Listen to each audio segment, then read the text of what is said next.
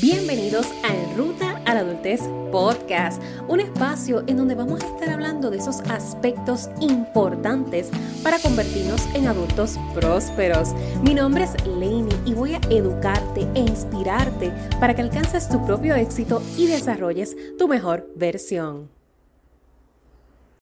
Abstenerte te honra.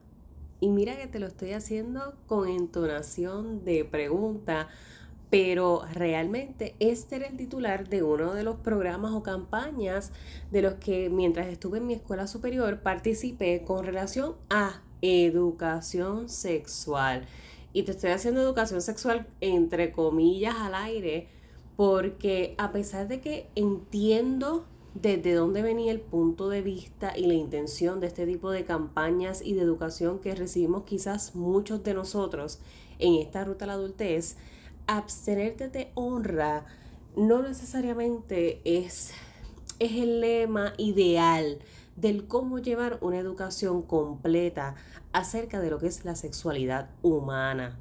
Y de eso te quiero hablar brevemente en este episodio como parte de esta serie de lo que estamos aprendiendo en ruta a nuestros 30 años, estación 29, porque no quiero dar tanto detalle ya que pronto voy a estar trayendo a la primera invitada, la primera entrevistada de En Ruta Podcast en un año casi dos que ya llevamos con el podcast. Eh, no había tenido la oportunidad de traerles a alguien a, a entrevistarle y de verdad que me tiene muy, muy entusiasmada. Y es precisamente sobre este tema. Así que no voy a dar mucha, mucha lata, como decimos a este tema, porque sé que cuando tengamos a esta experta, nos va a dar un boost de, información y educación.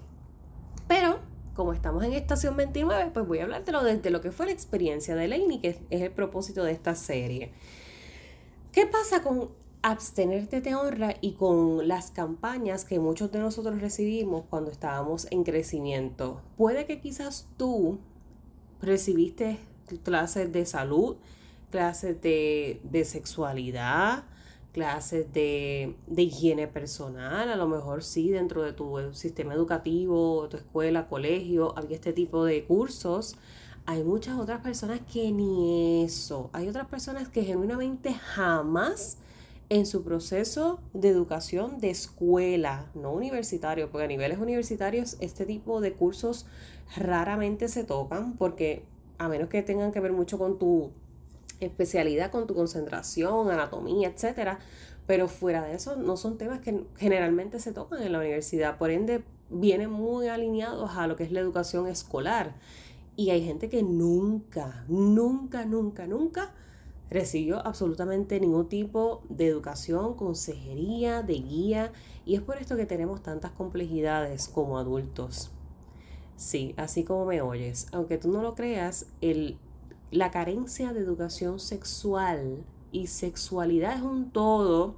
Y yo creo que de esto yo les había hablado en un episodio en el primer season, en la primera temporada de este podcast. Les voy a dejar el enlace en las notas de este eh, episodio, en la descripción, como referencia para que le dejo oído un poquito y puedas comprender a niveles eh, instructivos, más bien, de qué trata lo que es la sexualidad en un todo porque hay personas que solamente asocian sexualidad con el acto sexual, con la relación íntima, con la penetración.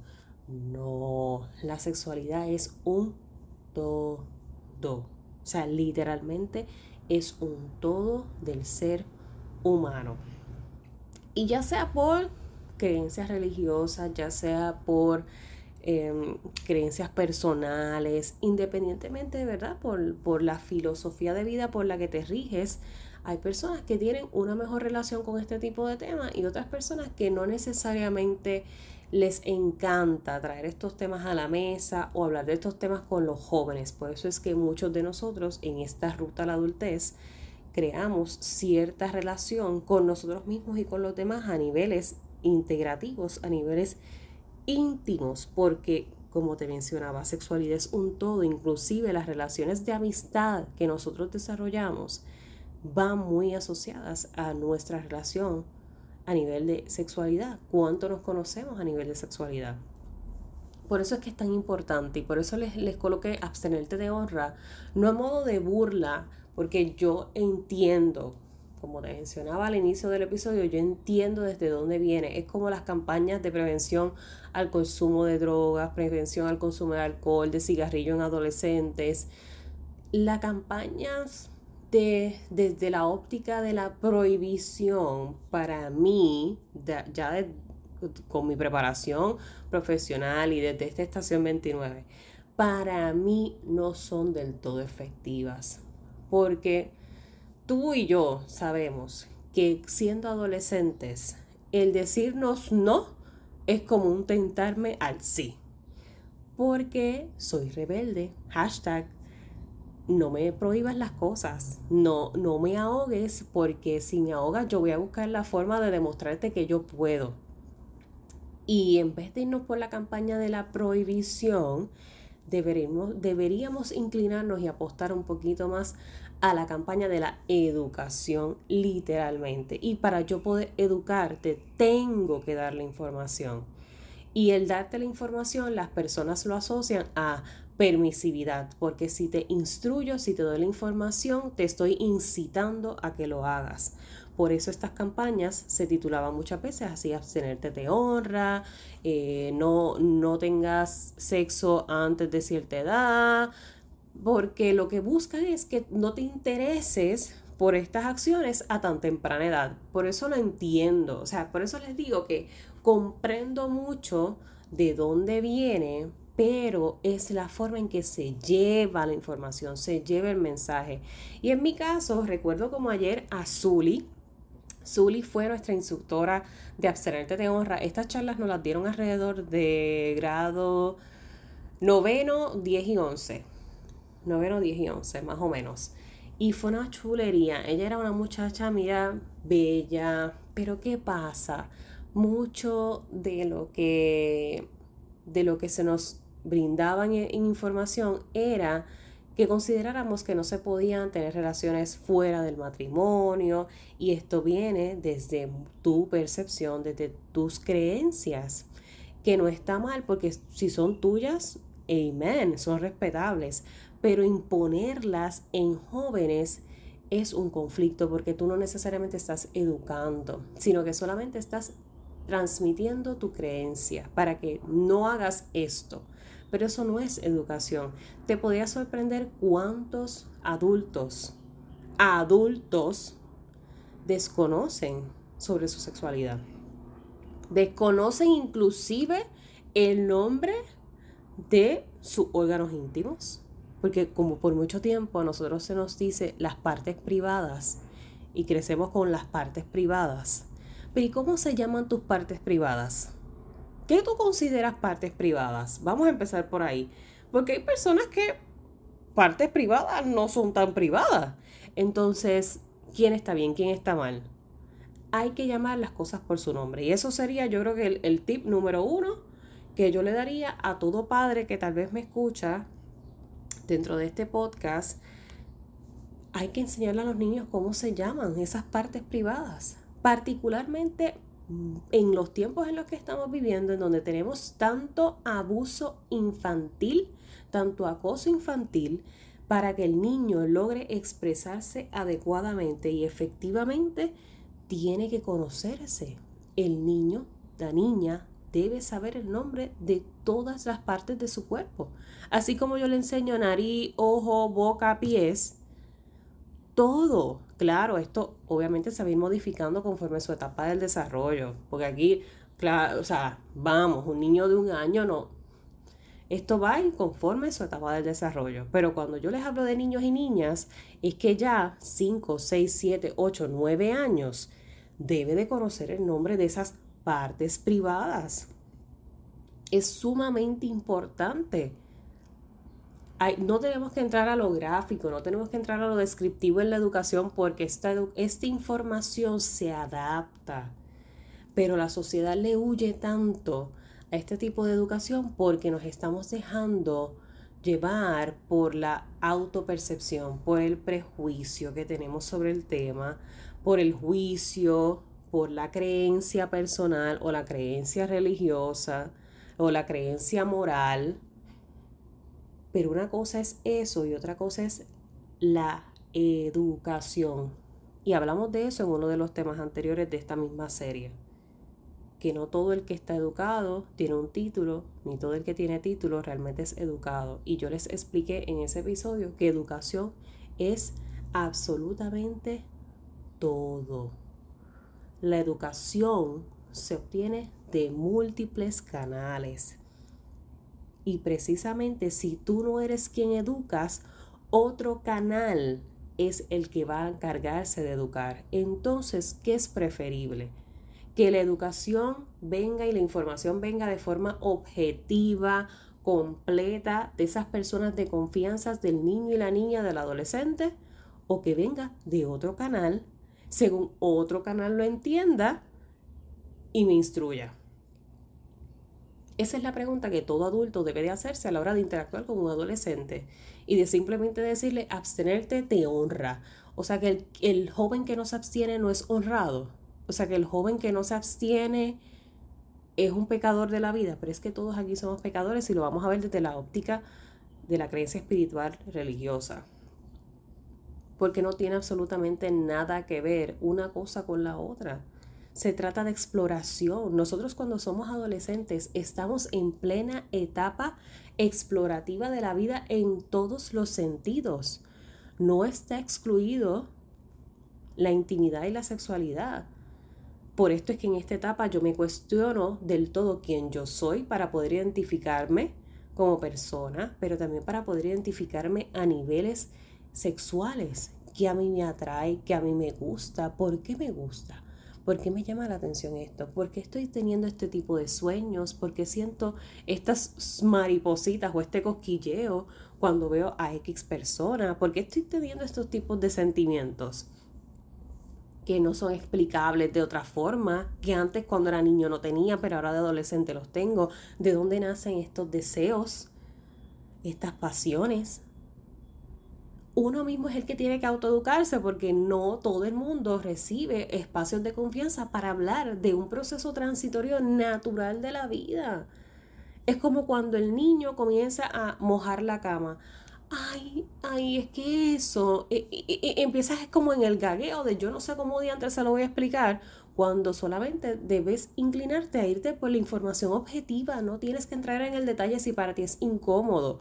Más aún, si realmente es un tema que no puedes tocar, es cuestión de buscar profesionales que lo hagan por ti, que instruyan por ti.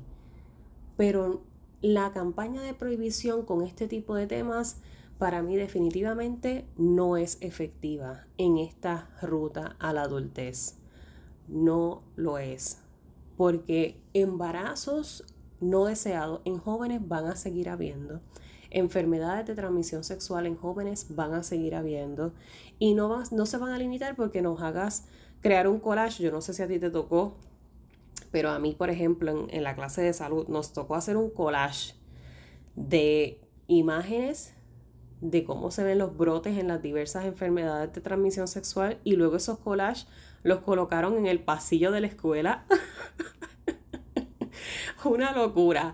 Y era como que tú pasabas por el pasillo y, ok, no, no tenemos que ser tan gráficos, come on, porque entonces es una educación también a través del miedo. Y, eh, o sea, no. Eso era desastroso porque para el cuerpo se quedaba ahí como por un mes. Ay, no, por favor, por favor. Y entonces esa misma educación desde el miedo crea prejuicio, porque como me estás educando desde el temor de que mira lo que te puede pasar si lo haces, mira los resultados. Y si tenemos un compañero con esos resultados, ¿qué tú crees que va a pasar si estamos siendo educados desde el miedo? Ahí es donde viene el problema. Ahí es donde vienen las verdaderas complicaciones. La exclusión. ¿Qué es lo que está pasando hoy en día con muchos chicos que desde temprana etapa se identifican homosexuales o desde temprana etapa no entienden que su identidad sexual no va acorde a su sexo biológico.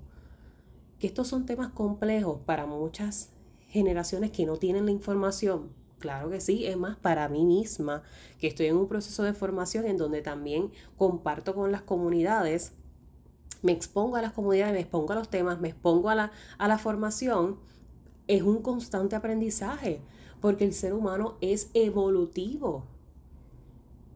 Y entonces, de momento, es una ola de movimiento de ver que estos temas no son importantes, de ver que estos temas es que la juventud está haciendo lo que le da la gana, que la juventud lo que quiere es tener sexo a lo loco, es que no se trata de sexo, se trata de un todo. Sí, que hay que educar en, con relación a la intimidad, al sexo, a la penetración y llamarlo así por su nombre, porque tener sexo e intimar no solamente es el acto de penetrar, hay otras formas de tener intimidad y sexo. Y eso la gente lo obvia, porque la gente solamente se focaliza en el acto que produce bebés.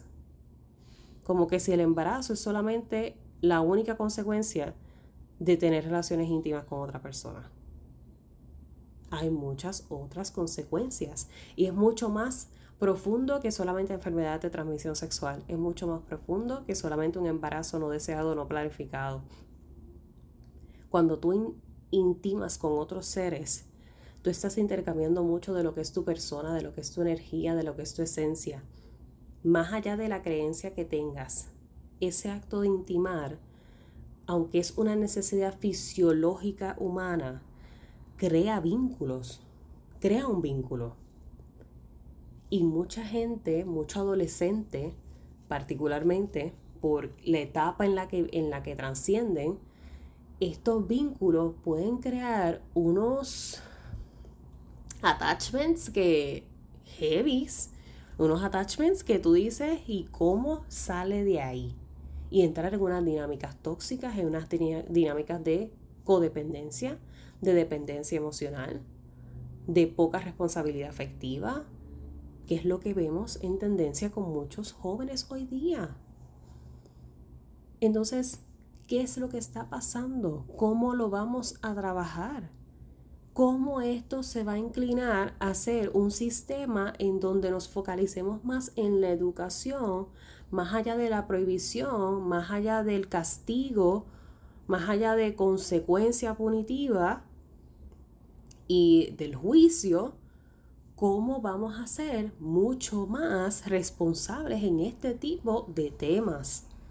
Que son parte de la evolución humana, es un tema natural de evolución humana. Hay gente que le da una vergüenza enorme hablar de estos temas, que le da un bochorno y no es que tú tienes que ser explícito en este tipo de temas con todo el mundo, ni ser la más abierta y el más abierto, porque hay gente que se le da por cuestiones de personalidad, pero hay otras personas que no, y no es eso es que te sientas en la confianza de hablarlo en los escenarios donde tengas que hablarlo, ya sea, por ejemplo, con tu pareja a niveles íntimos, porque definitivamente en la pareja estos temas se tienen que dar, o con tu profesional de la salud, ginecólogo, psicólogo, terapeuta, consejero, que atienda cualquier aspecto que tú debas reforzar dentro de lo que es tu sexualidad, tu sexualidad si tú no te puedes abrir y hablar sin vergüenza de este tema con tu ginecólogo, urólogo, por ejemplo, en el caso de los chicos,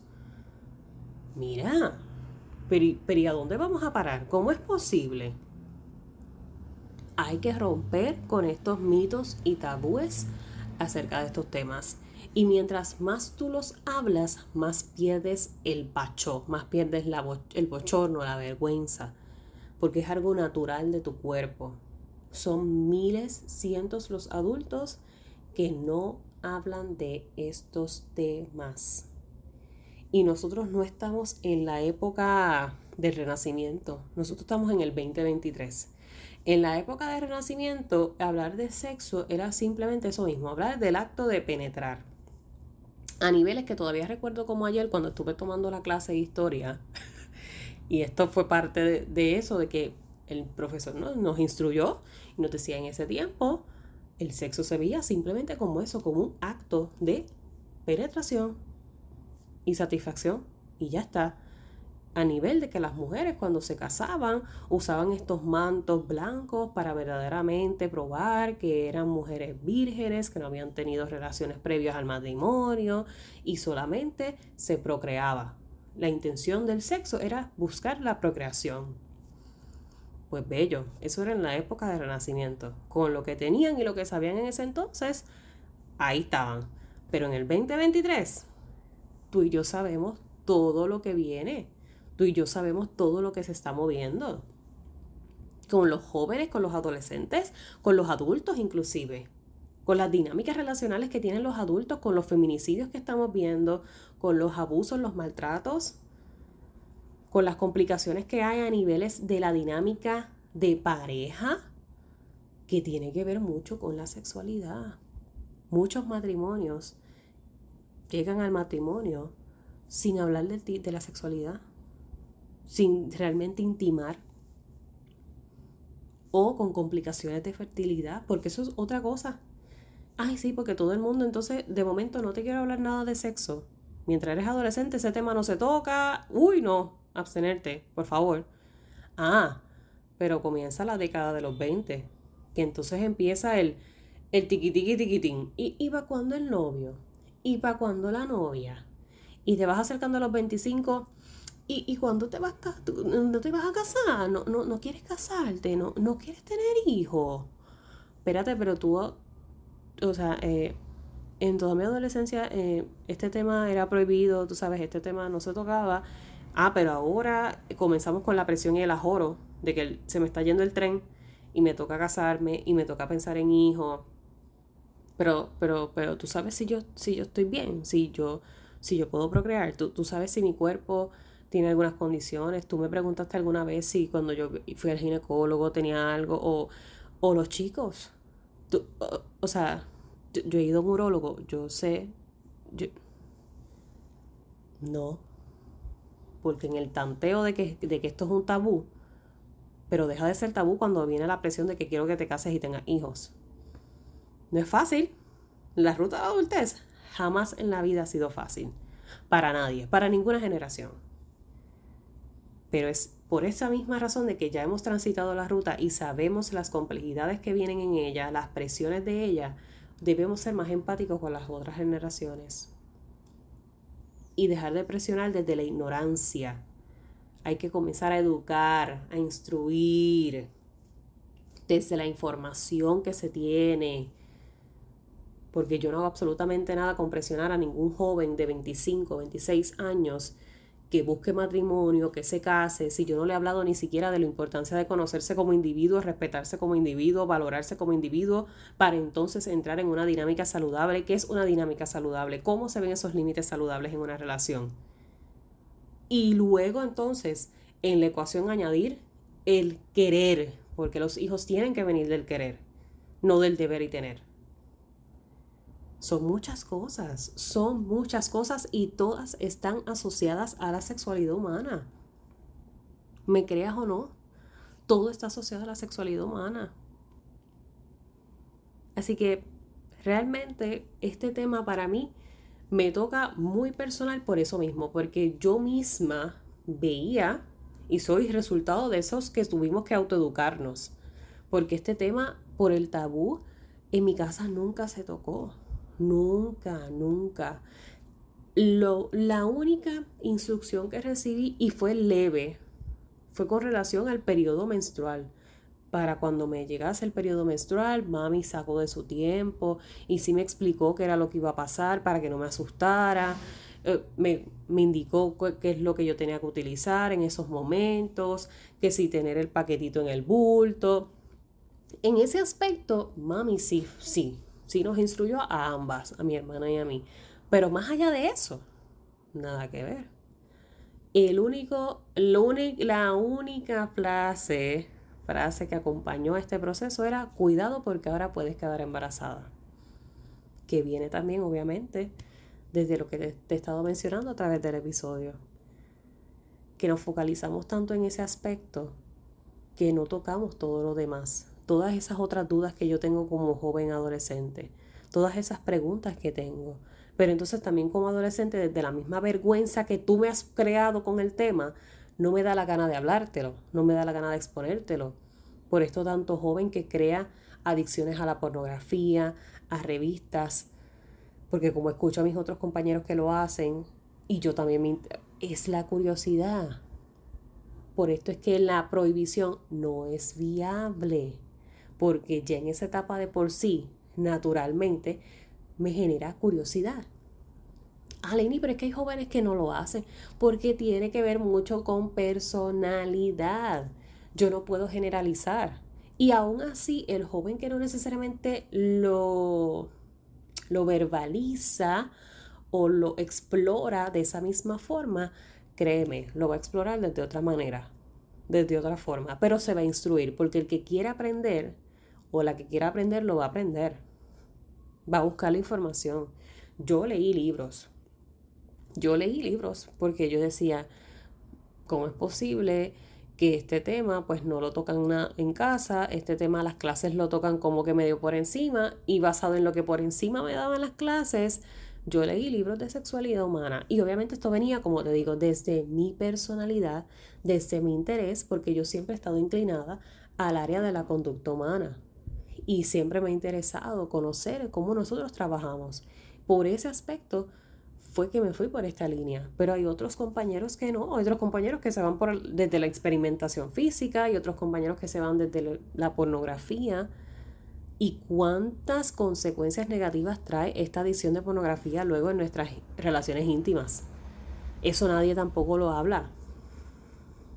De adultos esto es, una, es un, un papelón. Un papelón. Así que con eso les quiero dejar y me encantaría saber cómo ustedes han experimentado y cómo fue esa experiencia de este tema en estas rutas a los 30 años. ¿Qué, qué entienden debería de implementarse en nuestro sistema de educación? ¿O cómo podríamos también tal vez focalizarnos más en dar coaching familiar a los padres para prepararlos para compartir este tipo de herramientas independientemente de sus creencias, que lo incorporen? Eh, ¿Cómo ustedes creen que esto sería una mejor forma de que seamos adultos más educados, adultos más instruidos, con, información correcta sobre estos temas?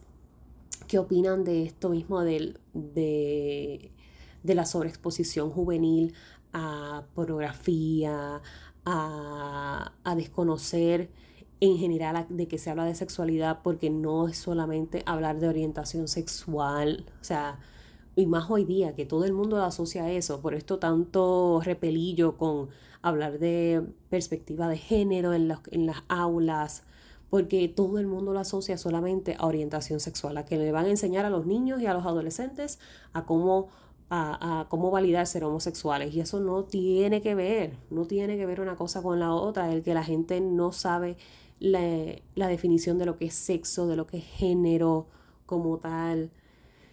¿Qué tú opinas? Me encantaría escucharte definitivamente y próximamente vamos a tener a esa invitada, a esa primera invitada especial en el podcast para que nos hable mucho más sobre este tema, porque esa es su área de especialidad y yo estoy fascinada con que, con que nos pueda hablar mucho más de, este tema de la sexualidad. Si tienes alguna duda, pregunta sobre este tema que me quisieras hacer a modo individual, tú sabes, Tú sabes dónde encontrarme, tú sabes que en toda la confianza del mundo, aquí estoy, definitivamente, porque no estás solo, no estás sola, todos hemos crecido con todos estos juicios y poco a poco uno los va destruyendo buscando ser esa mejor versión de uno mismo para, para poder impactar a los que vienen detrás.